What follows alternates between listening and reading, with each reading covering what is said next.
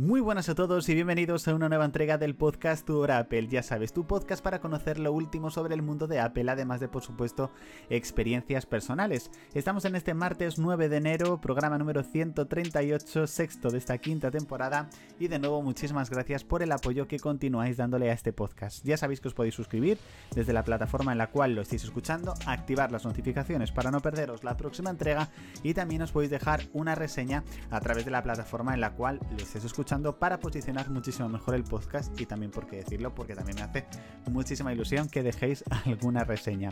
Vamos a comenzar con última hora sobre las Apple Vision Pro y es que sin duda parece que es el tema de conversación de Apple de estas últimas semanas y todo apuntaba a que se lanzaría la última semana de enero, que ya se estaría enviando directamente las Apple Vision Pro a los minoristas, pero parece que sí, que se van a enviar ya o que se están enviando ya a los minoristas al menos a partir de esta misma semana, pero todo apunta a que finalmente su lanzamiento será en febrero, por lo que Apple estaría a lo mejor pensando en realizar algún tipo de keynote, a lo mejor cortita como la de Halloween de a lo mejor unos 30 minutos, yo creo que para presentar un poquito más a fondo las Apple Vision Pro a la hora de dar a conocer esa fecha de lanzamiento entre este mes de enero y principios de febrero. Veremos si finalmente es así, yo creo que no se van a retrasar, yo creo que saldrán o este mes o el mes que viene, pero bueno, según los últimos rumores, finalmente será en febrero.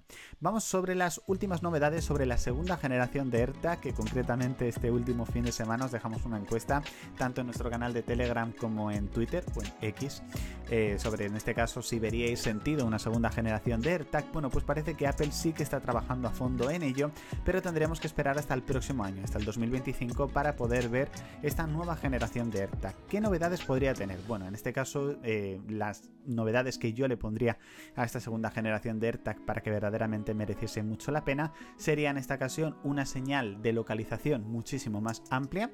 También que no estuviese en este caso cuya fuente sería una pila, sino que verdaderamente tuviese una batería interna eh, yo creo que sería lo lógico, en vez de tener que estar pendiente de la pila, sino pendiente de recargarlo y demás. Y pues alguna funcionalidad extra, pues yo creo que estaría bien. Que se me viene ahora mismo a la mente, pues no sabría deciros una concretamente. Pero bueno, quería comentaros mi experiencia con los AirPods Max después de pues, unas semanas utilizándolos, unas dos semanas aproximadamente.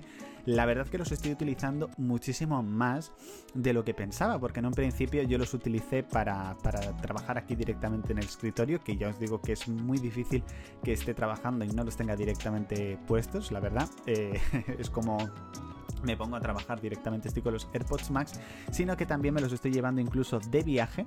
Por aquí tengo una notificación, habéis oído en el Mac. también me los estoy llevando de viaje y luego aparte también incluso para algunos rincones de la casa, como por ejemplo me voy eh, al salón, me voy al dormitorio y quiero ver algún vídeo y demás, pues me estoy llevando más los AirPods Max que los AirPods Pro. Los AirPods Pro ya os digo que son para mí indispensables, me los llevo en transporte público y demás, para ahí por supuesto no me voy a llevar los, los AirPods Max, así que la verdad que está siendo una experiencia bastante, bastante bastante buena y bastante interesante. También en este caso, este fin de semana he estado utilizando mucho los HomePod eh, de primera generación que tengo en el salón. Los tengo conectados al Apple TV, a la televisión, para, para poder escuchar directamente desde ahí pues todo lo que salga de la televisión. Y el otro día estuve escuchando música y la verdad que es que mm, no recordaba, bueno, sí recordaba, pero la verdad que es muy bueno experimentar de nuevo lo bien que se escucha la transmisión. La verdad que son una pasada. El HomePod es un producto increíble y hasta que no lo pruebas y lo tienes, verdaderamente no te das cuenta de la, auténtica maravilla que es. Así que por supuesto también quería compartirlo con vosotros. Hasta aquí chicos, esta entrega del podcast Tu Hora Apple, ya sabes, de este martes 9 de enero, programa número 138, sexto de esta quinta temporada. Muchísimas gracias por haberlo escuchado hasta aquí. Ya sabes que mañana tienes nueva entrega y que continuamos con más contenido de 0941 Tu Hora Apple a través de nuestras redes sociales y nuestro canal de YouTube.